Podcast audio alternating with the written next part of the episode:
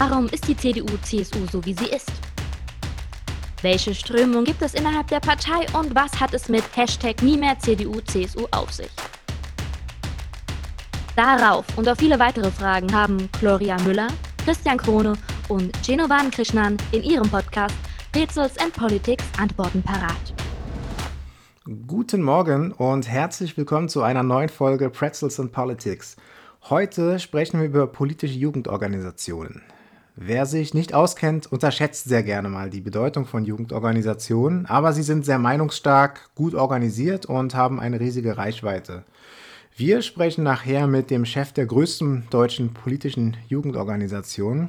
Das ist Tilman Kuban, JU-Bundesvorsitzender seit März 2019. Mit ihm wollen wir heute über die Rolle von Jugendorganisationen, insbesondere natürlich der Jungen Union, sprechen.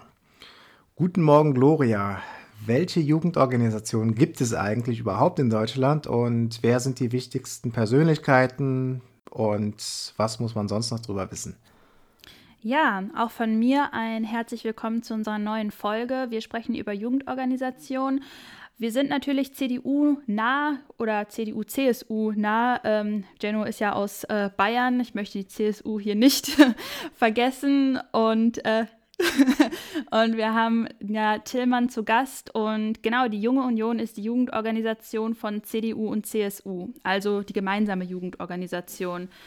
Christian hat schon angesprochen, es ist die größte Jugendorganisation mit rund 100.000 Mitgliedern. Das ist natürlich schon echt eine Hausnummer. Aber auch die anderen Parteien haben starke Jugendorganisationen wie die SPD, die Jusos, äh, der, der volle Name Arbeitsgemeinschaft der jungen Sozialistinnen und jungen Sozialisten in der SPD. Aber gut, dann würde ich mich auch Jusos nennen, das ist ein bisschen kürzer und äh, griffiger. 75.000 Mitglieder haben die Jusos laut Wikipedia momentan und das ist ja auch schon echt eine, eine große Zahl, würde ich sagen. Sprecherin ist derzeit Jessica Rosenthal. Wir kennen sie vielleicht noch aus der letzten Folge, da war sie Verliererin der Woche. Aber ähm, ja, sie ist noch gar nicht so lange äh, im Amt. Ich glaube, letzten Monat oder so müsste ich nochmal äh, genau nachgucken. Ähm, aus NRW und ähm, Nachfolgerin von Kevin Kühnert, der ja sehr, sehr bekannt ist und ich glaube, ähm, die, die Position des Sprechers der Jusos auch sehr, sehr effektiv genutzt hat. Die Grünen haben die Grüne Jugend mit rund 13.500 Mitgliedern im Vergleich zu Jusos und JU eher klein. Und bei denen heißt es nicht Sprecher oder, oder Vorsitzender, da gibt es eine politische Geschäftsführerin und das ist derzeit die Clara Sendelbach. Linksjugend Solid ist die Jugendorganisation der Partei Die Linke mit rund 10.000 Mitgliedern, auch nicht so riesig wie Jusus und äh, JU, aber doch schon auch, würde ich sagen, eine ganz, ganz gute Zahl. Die sind intern anders organisiert als die meisten anderen Jugendorganisationen. Und zwar gibt es da nicht, wie wir es vielleicht von der JU kennen, einen Vorstand, sondern es gibt einen sogenannten Bundessprecherinnenrat. Ähm, bei der Linksjugend Solid ist es eben so, dass die acht gleichberechtigte Sprecher und Sprecherinnen haben, die allesamt sozusagen für ihre Organisation auftreten können und sich für ihre Organisation äußern können. Bei der FDP gibt es die Julis, die jungen Liberalen mit rund 11.000 Mitgliedern. Auch da gab es vor kurzem einen Wechsel an der Spitze. Jetzt gibt es oder jetzt hat den Vorsitz Jens Teutrine inne ähm, und er folgte auf Ria Schröder, die vielleicht einigen bekannt ist, die ja auch äh, Mitglied des Bundesvorstands der FDP ist und äh, medial auch sehr, sehr präsent ist. Tja, leider muss man vielleicht sagen, hat auch die AfD eine Jugendorganisation, die Junge Alternative für Deutschland, kurz JA die auch ein Verdachtsfall für den Verfassungsschutz ist. Ähm, naja, 1655 Mitglieder haben sich da dann doch gefunden. Vorsitzender ist äh, Damian Lohr. Ähm, aber ich glaube, zur jungen Alternative brauchen wir gar nicht so viel zu sagen. Da könnten, oder an dieser Stelle brauchen wir da nicht so viel zu sagen. Ich glaube, da könnten wir dann doch eine ganze Folge zu machen. Aber wir wollen über die wichtigen und über die meinungsstarken und vor allem über die demokratischen Jugendparteien sprechen. Vielen Dank, Gloria, für diesen Überblick und die ganzen Informationen zu den Jugendorganisationen. Jetzt wollen wir darüber diskutieren, ähm, ja, ob die Jugendorganisationen denn wirklich immer radikaler als ihre Mutterparteien sind, weil das wird ja häufig immer gesagt, dass die Jugendorganisationen der Parteien immer ja, etwas extremer sind als, als ihre Mutterparteien. Ich persönlich würde nicht sagen, dass die äh, Parteien radikaler sind. Ich würde es eher als entschiedener oder ja, ähm, aktiver bezeichnen. Die Jugendorganisationen der Parteien wollen halt eben nicht nur Helfer im Wahlkampf sein, sondern die wollen eben auch das Fundament für die Zukunft der Parteien stellen. Und äh, da muss man manchmal eben ja, bestimmte äh, Töne treffen, um gehört zu werden. Deswegen haben auch die äh, Jugendorganisationen ein bestimmtes Selbstvertrauen, weil sie in einer großen Anzahl auch da sind und äh, ver versuchen dann immer wieder mit Forderungen die eigene Partei äh, auszurichten und mitzugestalten, denn es, es geht ja auch um die Zukunft der Partei und äh, da wollen die natürlich ein, ein Stück mitreden. Ähm, was ich aber allerdings interessant finde, ist, dass Jugendorganisationen es schaffen, was ihre Mutterparteien nicht immer klar schaffen, und zwar sich voneinander zu unterscheiden. Also das äh, finde ich ganz, ganz wichtig, äh, dass, dass man noch eine un gewisse Unterscheidbarkeit erkennen kann. Und bei den Jugendorganisationen finde ich das viel klarer als bei den Mutterparteien. Wie seht ihr das denn? Auf jeden Fall, das, das mit der Unterscheidbarkeit ist, ein, glaube ich, ein ganz wichtiger Punkt, ähm, dass, dass da ganz, ganz klar abgrenzbar ist, was sind JU-Themen, was sind Themen der Jusos. Ähm, ich würde dir aber in dem Punkt widersprechen, als dass ich schon glaube, dass Jugendorganisationen in ihren Forderungen radikaler sind. Ähm, das ist auf jeden Fall etwas, was ich beobachte. Und ich glaube, das hängt zum einen auch damit zusammen, dass die Jugendorganisationen ja selbst keine politische Regierungsverantwortung tragen und es dann natürlich auch einfacher ist, radikalere Forderungen zu formulieren, da man nicht am Ende des Tages mit einer oder innerhalb einer Koalition einen Kompromiss finden muss. Ähm, deswegen finde ich das auch eigentlich ganz, ganz spannend, dass es diese, diese Forderungen der Jugendparteien gibt ähm, aber würde mir doch manchmal auch so ein bisschen gemäßigtere Töne wünschen, weil ich glaube, dass es einer, einer sachlichen Debatte nicht immer gut tut, vor allem radikale Forderungen rauszuhauen. Ich würde nicht sagen, dass Jugendorganisationen von vornherein radikaler sind. Ich würde sagen, dass sie ähm, in ihren Statements natürlich oft äh, versuchen zu polarisieren aber letztendlich ähm, hat das ja auch einen Sinn und Zweck. Und zwar müssen sie ja erreichen, dass man sie hört, nicht nur in der Öffentlichkeit, sondern eben auch ähm, ja, bei der großen oder bei der Stammpartei. Ähm, denn es ist ja so, wenn man etwas erreichen will, dann braucht man ja auch erstmal ein gewisses Standing und muss die Aufmerksamkeit auf sich ziehen. Und das kriegt man eben nur dadurch zustande, dass man gesehen wird, dass die Leute wissen, wer man eigentlich ist und wofür man steht. Und ich glaube schon, dass sich Jugendorganisationen zwar sehr oft im Ton auch vergreifen und äh, so ein bisschen übers Ziel hinausschießen. Ich glaube aber nicht, dass das jetzt eine grundsätzliche äh, Frage ist, denn es gibt äh, sehr, sehr viele Leute in diesen Bereichen oder in diesen Kreisen. Wenn man sich mit denen unterhält, dann sind das absolut vernünftige Leute und äh, die haben absolut gute oder positive und, und ausgewogene äh, Weltanschauungen. Von daher würde ich gar nicht sagen, dass es ähm, ein grundsätzliches Problem oder ein Phänomen ist. Ähm, aber es gibt natürlich in allen Jugendorganisationen einzelne Mitglieder und vielleicht auch einzelne Gruppierungen, die äh, ja sehr stark übers Ziel hinausschießen. Und äh, die werden in den sozialen Medien vor allem natürlich, äh, wo sie auch es schaffen, eine sehr große Reichweite aufzubauen, dann häufig für das Große und Ganze einer Jugendorganisation äh, betrachtet, obwohl sie in ihren jeweiligen Organisationen noch nicht mal eine Funktion innehaben. Ja, wenn du schon die sozialen Medien ansprichst, äh, kommen wir doch äh, zu einem sehr prominenten Fall innerhalb der Jungen Union. Die Junge Union München Nord ist ein äh, Kreisverband der Jungen Union und äh, die ist ja sehr bekannt, äh, auch überregional bekannt äh, für ihre ja, provokanten und zugespitzten Formulierungen, ähm, insbesondere auf Facebook. Äh, da gibt es hier und da doch äh, auch mal Kritik äh, von innerhalb der eigenen Partei und äh, auch außerhalb natürlich. Ähm, aber sie haben eine sehr, sehr hohe Reichweite. Am Wochenende hat die junge Union München Facebook Insights äh, geteilt. Und da konnte man sehen, dass sie in vier Wochen über 1,5 Millionen Menschen erreicht haben und fast 200.000 Beitragsinteraktionen und fast 300 neue Gefällt mir Angaben erreicht haben. Also davon träumt äh, ja jedes große Unternehmen oder jede große äh, Facebook-Seite, das äh, zu erreichen. Und äh, ein Kreisverband äh, der Jungen Union kriegt das äh, so mir nichts, dir nichts innerhalb eines Monats hin.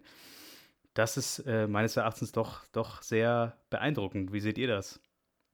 Ja, beeindruckend ist es auf jeden Fall. Ich, äh, ich muss, glaube ich, mal nachgucken, was, was unser Kreisverband für Facebook Insights hat. Aber ich glaube, äh, also da können wir auf jeden Fall nicht mithalten. Wahrscheinlich äh, würden wir nicht mal in, in einem Jahr so viele Leute erreichen, wie es die JU München Nord innerhalb eines Monats schafft. Das, das ist schon, schon sehr beeindruckend, was die dort auf die Beine gestellt haben, beziehungsweise was der Kreisvorsitzende Alexander Rulischka da ähm, auf die Beine stellt, was natürlich auch mit sehr, sehr viel Arbeit ähm, auch äh, natürlich einhergeht, da so eine Facebook-Seite regelmäßig bespielt werden möchte und äh, da muss man auch erstmal, glaube ich, die Zeit für haben und die Muße zu haben, sich da so intensiv mit äh, auseinanderzusetzen. Da eben, du hast es gesagt, Jenno, auch ganz, ganz viel Kritik ähm, auf die JU München Nord einprasselt von verschiedenen Seiten.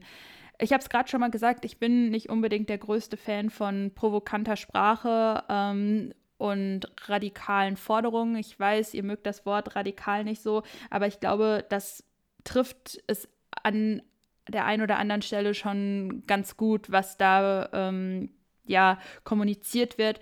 Ich glaube einfach, dass da auch an der einen oder anderen Stelle gar nicht gewollt ist, dass eine vernünftige sachliche Diskussion zusammen äh, zustande kommt, sondern da geht es dann einfach nur um die Provokation, um die Aufmerksamkeit, um um die Schlagzeile sozusagen. Und ähm, das, das ist einfach etwas, was ich generell nicht so toll in der Kommunikation einfach finde, weil ich glaube, dass es da dann einfach nicht mehr um die Sache geht. Und ich glaube, dass man da ähm, auch eine andere Kommunikation wählen könnte, aber dann hätte man natürlich auch nicht diese entsprechenden äh, Zahlen vorzuweisen. Und ich glaube, da muss man sich dann einfach auch für einen Weg entscheiden. Die JU München Nord macht es so. Und ähm, beeindruckend ist es auf jeden Fall. Und ähm, ich finde es auch auch interessant zu sehen, dass es eben diese ähm, Strömungen innerhalb der JU gibt, denn ich denke, es gibt auch viele liberalere Kreisverbände, die vielleicht nicht so eine hohe Reichweite haben, aber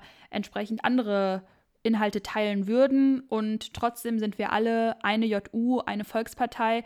Und ähm, auch das finde ich ist eigentlich was, was Positives. Ja, wir haben ja das große Glück mit dir, lieber Jenno, einen ehemaligen Bundesvorsitzenden des RCDS, also dem Ring christlich-demokratischer Studenten. Das ist ähm, das hochschulpolitische Pendant der Jungen Union, so kann man sich das vielleicht vorstellen. Ähm, als unseren Podcast-Co-Host äh, an Bord zu haben. Und du hast ja im Zuge dieser Funktion auch zwei Jahre lang als kooptiertes Mitglied im CDU-Bundesvorstand mitwirken dürfen. Und meine Frage ist, ähm, werden Jugendorganisationen eben auch deren Vertreter von ihren Mutterparteien ernst genommen? Und äh, ja, kannst du vielleicht mal so ein bisschen was berichten? Wie war das im CDU-Bundesvorstand? Ähm, ja, wir freuen uns, glaube ich, alle auf ein paar Insights aus deiner Zeit. Ja, das kommt natürlich immer ganz darauf an, was man sagt und wie man es formuliert. Äh, ich war damals ja noch frische 23 Jahre alt, als ich zum ersten Mal Mitglied des äh, CDU-Bundesvorstands war, äh, war damit der jüngste. Der nächstältere war Paul Ziemiak, der war damals 31, der jetzige Generalsekretär der CDU. Und ähm, ja, wir haben natürlich oft miteinander kommuniziert im Vorfeld der CDU-Bundesvorstandssitzung. Also wenn er ein Anliegen hatte, das er äh, ansprechen wollte, hat er im Vorfeld mir eine SMS geschrieben oder wir haben uns vor der Sitzung äh, abgesprochen, hey, er wird das und das vorschlagen, kannst du dich dann melden und das nochmal bekräftigen? Und andersrum genauso, wenn ich irgendwie ein, zwei Anliegen hatte, die wichtig waren, die angesprochen werden mussten, habe ich äh, mit dem Paul kurz gesprochen, dass er mich da auch unterstützt. Und ähm, ja, so lief das dann meistens auch. Äh, meistens lief es auch gut. Ähm, vor meiner ersten Wortmeldung, das weiß ich noch, da war ich auch richtig nervös, habe mir am Abend vorher einen Zettel geschrieben, so was ich sagen werde, damit ich mich nicht verhaspel oder was Falsches sage, weil man muss sich da vorstellen, gegenüber von einem sitzt oder saß damals, äh, saß äh, Wolfgang Schäuble, der jetzige Bundestagspräsident, äh, rechts neben mir Mike Moring, gegenüber, schräg gegenüber Thomas Schrobel ähm, und halt so die Top-Politiker der CDU und da will man natürlich nichts Falsches sagen. Vorne sitzt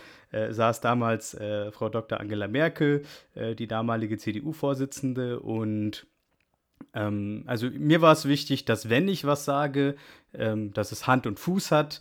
Und äh, das ist, glaube ich, der Unterschied dann äh, in so einem Gremium. Versuchst du dich natürlich ja, klar und sachlich und deutlich ähm, auszudrücken, damit die anderen dich auch wirklich wahrnehmen und ähm, auch ja, denken, okay, das, was er sagt, hat Hand und Fuß.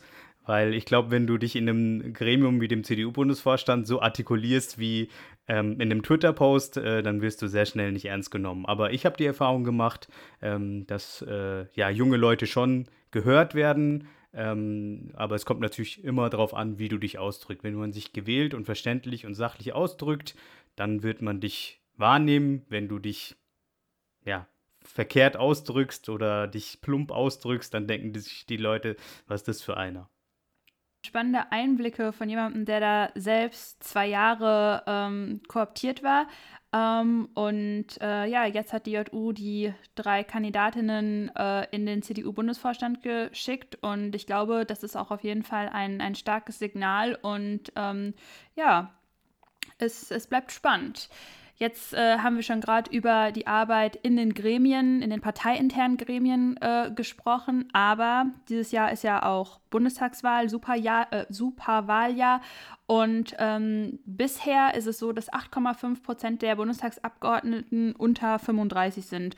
35 äh, Jahre, muss man wissen, ist so ein bisschen dieses magische Alter, die magische Grenze. Danach ähm, zählt man nicht mehr äh, jedenfalls bei der JU, äh, zum JU-Alter. Das sind dann die alten Hasen, die die JU aus Altersgründen verlassen müssen.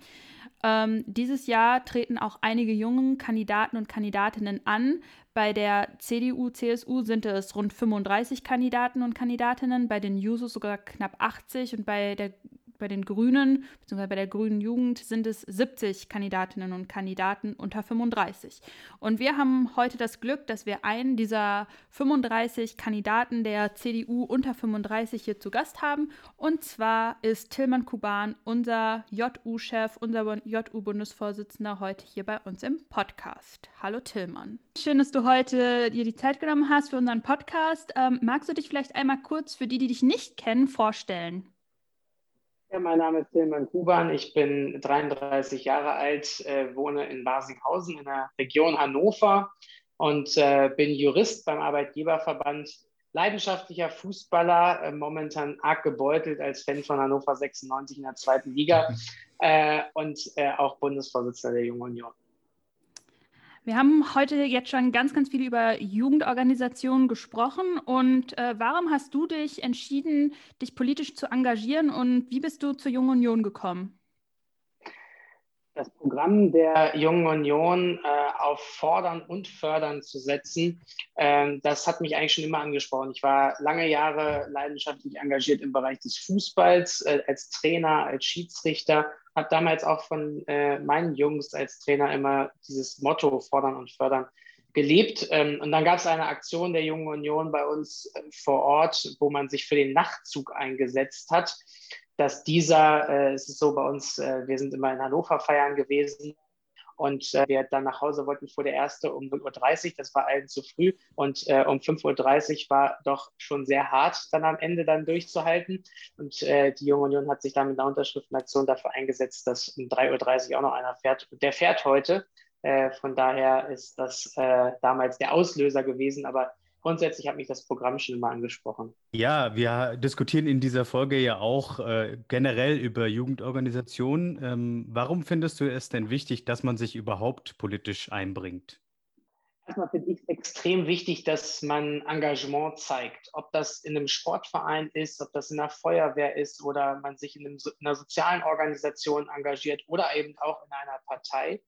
Das äh, finde ich unheimlich wichtig, dass man deutlich macht, man möchte etwas für die Gesellschaft tun. Nicht nur diejenigen zu sein, die die ganze Zeit meckern, sondern eben auch selbst etwas machen. Und natürlich ist es äh, am meisten Gestaltungs, oder hat man am meisten Gestaltungskraft, wenn man das in einer Partei tut, weil wir ähm, dort unheimlich große Herausforderungen vor der Brust haben, wenn wir jetzt äh, über das Thema Klimawandel sprechen, wenn wir über die Frage, wie wir in Zukunft eigentlich die Mobilität gestalten wollen, wie funktioniert digitale Bildung in den nächsten Jahren. Da sind viele, viele Punkte, äh, die momentan diskutiert werden. Das äh, ist eigentlich Ansporn genug, genau da mitdiskutieren zu können und mitmachen zu können und mitgestalten zu können. Was sind deine Aufgaben als Bundesvorsitzender der Jungen Union und was glaubst du ist die Hauptaufgabe von Jugendorganisationen im politischen Raum?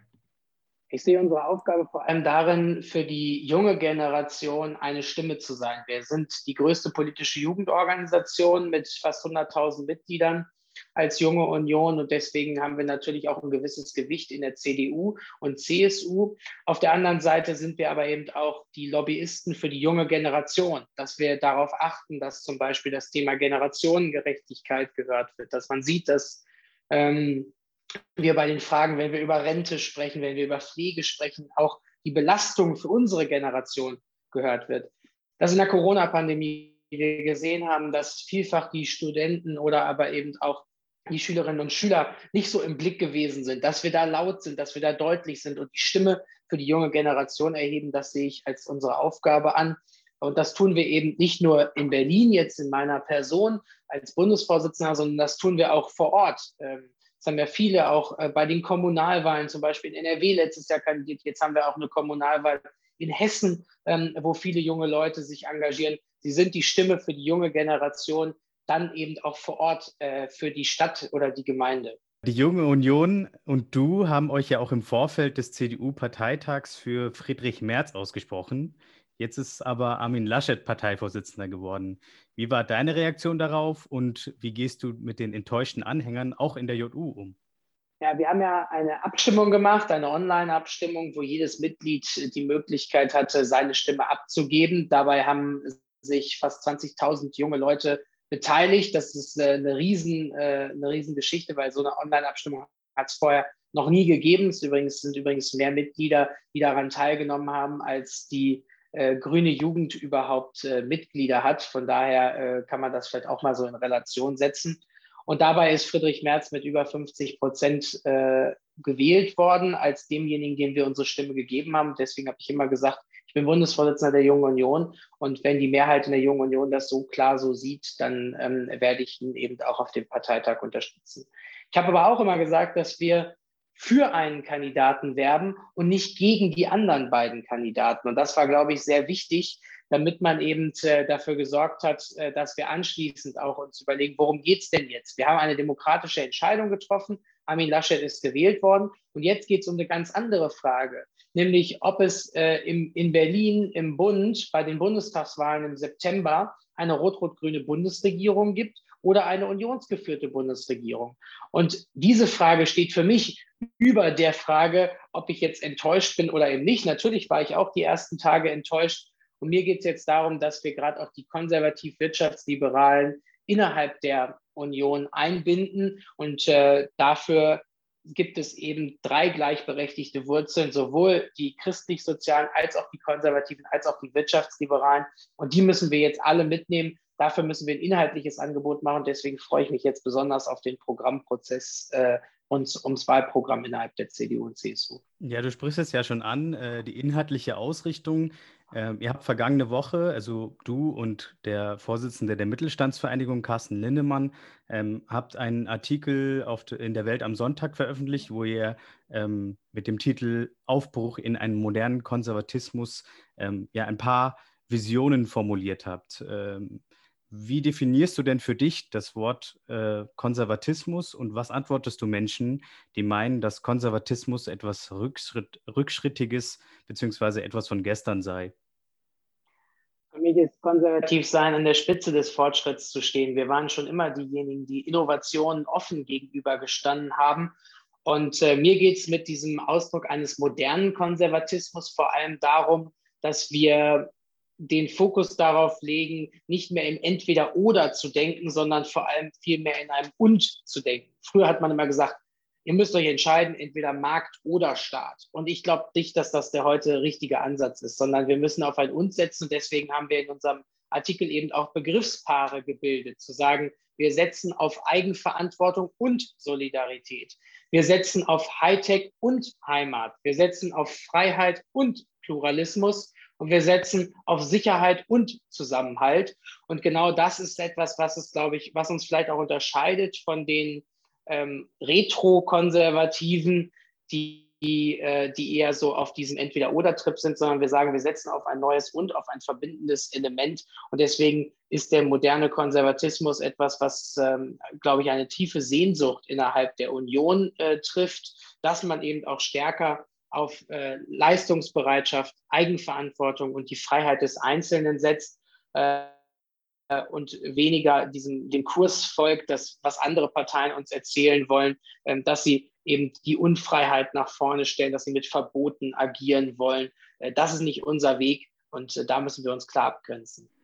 Ja, absolut. Ähm, und wenn ich da einen kleinen Kommentar noch einfügen kann, äh, es gibt ja auch einen Unterschied zwischen Wertkonservatismus und Strukturkonservatismus. Und ich glaube, die Union ist im Ganzen eine, eine wertkonservative Partei. Das Werte, äh, das umschließt ja auch äh, das äh, christliche Menschenbild, was wir als, als Anker in der CDU haben. Und ich glaube, das verwechseln viele, diese zwei Begrifflichkeiten. Und das sorgt dann, glaube ich, auch für viel ähm, ja, äh, Verwirrung bei, bei Kritikern. Apropos Kritikern.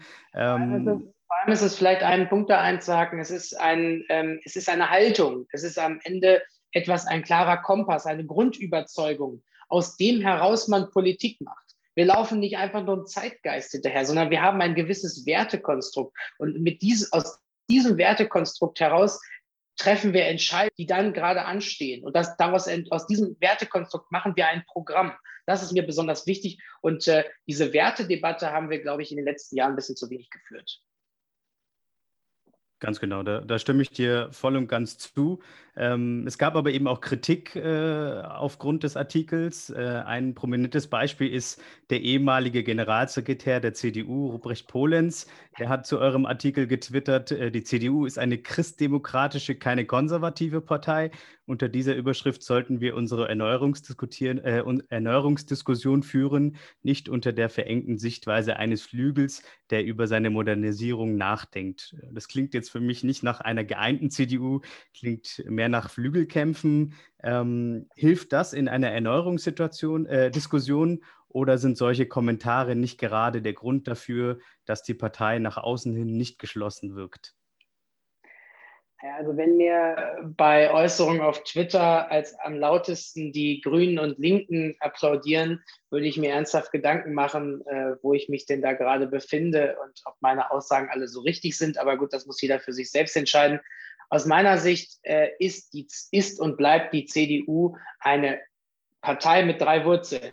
Mit der konservativen Wurzel, mit der christlich-sozialen Wurzel und mit der wirtschaftsliberalen Wurzel. Und genau das ist es, was uns ausmacht, dass wir eben alle drei Wurzeln haben. Und dieses Fremdeln oder Verunglimpfen von einer oder von zwei dieser Wurzeln ist etwas, was äh, mir äh, zuwider ist und was ich nicht richtig finde, sondern wo ich klar sage, wir brauchen sie alle drei. Wir brauchen auch diejenigen, die vielleicht die ein oder andere Wurzel stärker äh, ausgeprägt sehen wollen und andere, die sagen, nee, ich wünsche mir, dass andere Wurzeln stärker ausgeprägt sind.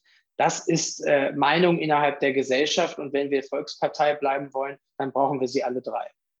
Dieses Jahr ist Bundestagswahl. Wir brauchen noch einen Kanzlerkandidaten. Mit welchen Kanzlerkandidaten glaubst du, werden wir diese Antworten auf die Fragen finden? Das ist die Frage aller Fragen, die wird mir so oft gestellt. Äh, und äh, ich weiß, dass sie jeder gerne hören möchte, die Antwort. Ähm, ich bin der festen Überzeugung, dass Markus Söder und äh, Armin Laschet gemeinsam einen klugen Vorschlag machen werden. Und äh, dafür werden wir noch ein bisschen warten müssen. Sie haben gesagt, Sie wollen das äh, Ende März, Anfang April tun. Da bin ich sehr gespannt drauf. Aber wir werden nicht äh, mit zwei Kandidaten und einem nächsten äh, Wettkampf in dieses Rennen gehen, sondern wir werden mit einem Vorschlag in dieses Rennen gehen. Davon bin ich fest überzeugt. Gut, kommen wir nochmal zum äh, Thema Wahlkampf. Äh, durch Corona oder durch die Pandemie werden sich äh, ja auch die Wahlkämpfe in 2021 verändern. Wie bereitest du die junge Union darauf vor und ja, welche Rolle spielt die JU im, in diesem Jahr für die CDU? Wir haben im letzten Jahr äh, durchaus gesehen, dass die Junge Union der Treiber war. Wir waren die Ersten, die mit dem digitalen Pitch äh, die Kandidatenvorstellung gezeigt haben, wie man das heute modern machen kann. Danach ist die CDU gefolgt. Wir waren diejenigen, die mit unserem digitalen Deutschlandtag vorangegangen sind. Danach äh, ist uns auch die CDU gefolgt. Von daher, wir werden auch da weiter mit den digitalen Formaten vorangehen ähm, genau das ist es, äh, was wir jetzt zeigen müssen, dass wir es schaffen, in die Wohnzimmer von jedem Einzelnen zu kommen. Äh, und äh, dafür gibt es heute viel mehr und andere Möglichkeiten. Das wird aber nicht darüber hinweg äh, täuschen, dass wir auch einen Wahlkampf vor Ort wollen. Wir wollen natürlich darauf hoffen, dass es im zweiten und dritten Quartal eine deutlich stärkere Möglichkeit gibt, sich impfen zu lassen, dass dann vielleicht auch in Richtung August, September schon viele geimpft sind und äh, wir dann eben auch raus können, weil der persönliche Kontakt zu den Menschen ist nochmal was anderes als äh, die digitalen Formate. Die digitalen Formate sind schön, sie sind neu, sie machen Spaß und es macht mir unheimlich viel Spaß, auch im Netz mit den Leuten zu diskutieren, jetzt beispielsweise auch auf Clubhouse. Aber ähm, dass dieser persönliche Kontakt und die Leute persönlich zu treffen und im ganzen Land unterwegs sein zu können auf so einer Wahlkampftour, ist dann nochmal was anderes. Ich würde mir wünschen, dass wir in diesem Jahr beides erleben. Ja, und zum Abschluss haben wir hier bei uns im Podcast noch die Rubrik Gewinner und Verlierer der Woche. Wer waren denn für dich diese Woche die Gewinner oder und oder die Verlierer? Der Verlierer der Woche auf jeden Fall der Kollege Hofreiter mit äh, seinen Verbotsfantasien rund äh, um die Einfamilienhäuser. Und ähm, beim Gewinner sage ich jetzt mal Armin Laschet, weil ich fand seine Äußerung jetzt auch gerade äh, in den letzten Tagen sehr richtig, äh, dass er deutlich gemacht hat, wenn wir Inzidenzwerte festlegen und sagen, wir haben den Menschen die ganze Zeit gesagt, ihr müsst äh, 50 äh, Personen, ähm, 50er Inzidenzen schaffen ähm, und dann legen wir auf einmal eine 35er Inzidenz fest, dann sorgt das aus meiner Sicht für mehr Politikverdrossenheit als für Akzeptanz für die Maßnahmen. Ähm, da bin ich bei ihm und deswegen kriegt er dann mal diese Woche mein Prä. Vielen lieben Dank, Tillmann, dass du bereit warst, bei uns im Podcast mitzuwirken. Wir kommen dann zu unseren Gewinnern und Verlierern. Gloria, magst du heute mal anfangen? Oh, okay, dann fange ich mal an mit den Gewinnern der Woche. Diese Woche habe ich auch wieder Gewinner, ähm, und zwar die sieben republikanischen Senatoren, die sich gegen ihre Partei gestellt haben und im Impeachment-Verfahren Donald Trump äh, mit den Demokraten abgestimmt haben. Leider hat es nicht gereicht, aber ich glaube, diese sieben Senatoren haben Haltung bewiesen und haben gezeigt, dass das Land vor der Partei steht. Verlierer der Woche quasi in Folge eine Person des FC Bayern Münchens, der Trainer Hansi Flick diese Woche, der, ähm, wie er gesagt hat, äh, Kritik an den sogenannten Experten geübt hat. Das sind keine sachlichen Argumente. Ähm, wir diskutieren über die Corona-Pandemie. Unsere Politiker und Politikerinnen wollen unser Land durch diese Pandemie führen.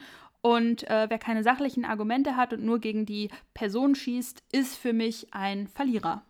Kommen wir zum Gewinner äh, der Woche meinerseits. Das ist Mario Draghi, der ehemalige EZB-Chef, ist nun neuer Ministerpräsident Italiens und äh, führt jetzt eine gemischte Regierung aus Fachleuten und Politikern an. Mal schauen, wie lange das gut geht, aber ich bin ganz guter Dinge, denn Mario Draghi hat ja als EZB-Chef ähm, ja, die, die europäische Finanzpolitik über Jahre hinweg geprägt und ähm, jetzt glaube ich, dass er als Ministerpräsident insbesondere mit diesem gemischten Team aus Fachleuten und Politikern aller großen Parteien ähm, ja, ein vernünftiges Bündnis auf die, auf die Beine gestellt hat und äh, ja, wie das dann weitergeht, werden wir dann sehen, aber für mich der Gewinner der Woche. Verlierer der Woche sind für mich, ja, alle Leute, die, die Hass im Internet äh, verbreiten. Ähm, in dem Fall geht es äh, um Karl Lauterbach, der hat jetzt am Wochenende ähm, ein Screenshot veröffentlicht, ähm, in dem ja alle Hassnachrichten gegen ihn äh, gezeigt werden. Und ich finde, man kann unterschiedlicher Meinung sein, insbesondere im politischen Diskurs, aber Hass und Hetze ist einfach ein No-Go. und ähm, das muss sich ein Karl Lauterbach nicht gefallen lassen. Und ich hoffe, dass er sich nicht einschüchtern lässt durch diese Hetze im Internet. Mein Gewinner der Woche ist Elon Musk, der ja nicht nur mit Tesla Erfolgsgeschichten schreibt, sondern auch Kryptowährungen pusht. Jetzt hat er vor ein paar Tagen anderthalb Milliarden Dollar in den Bitcoin investiert und angekündigt, dass man in Zukunft auch Tesla-Autos mit äh, dem Bitcoin bezahlen kann. Die Frage ist natürlich, wann Kryptos sich als Zahlungsmittel nachhaltig etablieren. Das dürfte ein Schritt äh, in diese Richtung sein, denn ähm, ja, nicht nur Tesla, sondern auch Unternehmen wie Apple sind jetzt schon nachgezogen und haben angekündigt, viel Geld in den Bitcoin zu investieren und diesen eben auch als Zahlungsmöglichkeit zu etablieren. Verlierer ist mal wieder der FC Bayern. Ja, der sammelt hier auch äh, die Titel als Verlierer der Woche bei uns im Podcast. Ähm, es ist in diesen Zeiten ein Privileg, ja, so wie die Profis des FC Bayern, ihren Beruf frei ausführen zu können und sich regelmäßigen Corona-Tests zu unterziehen. Ja, man muss da ja nur mal in der Pflegebubble nachfragen. Mit der BER-Geschichte vor ein paar Tagen, dann den Äußerungen von Karl-Heinz Rummenigge und jetzt auch noch dem sehr ignoranten Statement von Trainer Hansi Flick gegen Karl Lauterbach zeigt sich der FC Bayern von seiner abgehobenen Seite und das ist ein Schlag ins Gesicht gegen jeden. Und gerade in einem so millionenschweren Sport wie der Fußballbranche ist ein bisschen mehr Empathie angebracht. Ja, das war's dann mal wieder für diese Woche. Wir freuen uns natürlich auch auf eure Gedanken. Wie empfindet ihr politische Jugendorganisationen? Sind sie euch zu radikal? Wie wichtig sind sie für den demokratischen Prozess? Schreibt uns das gerne in die Kommentare bei Instagram, Twitter, Facebook, LinkedIn. Und wir wünschen euch ein schönes Wochenende und hören uns dann in der kommenden Woche. Okay, thanks, bye. Bis nächste Woche. Bis nächste Woche.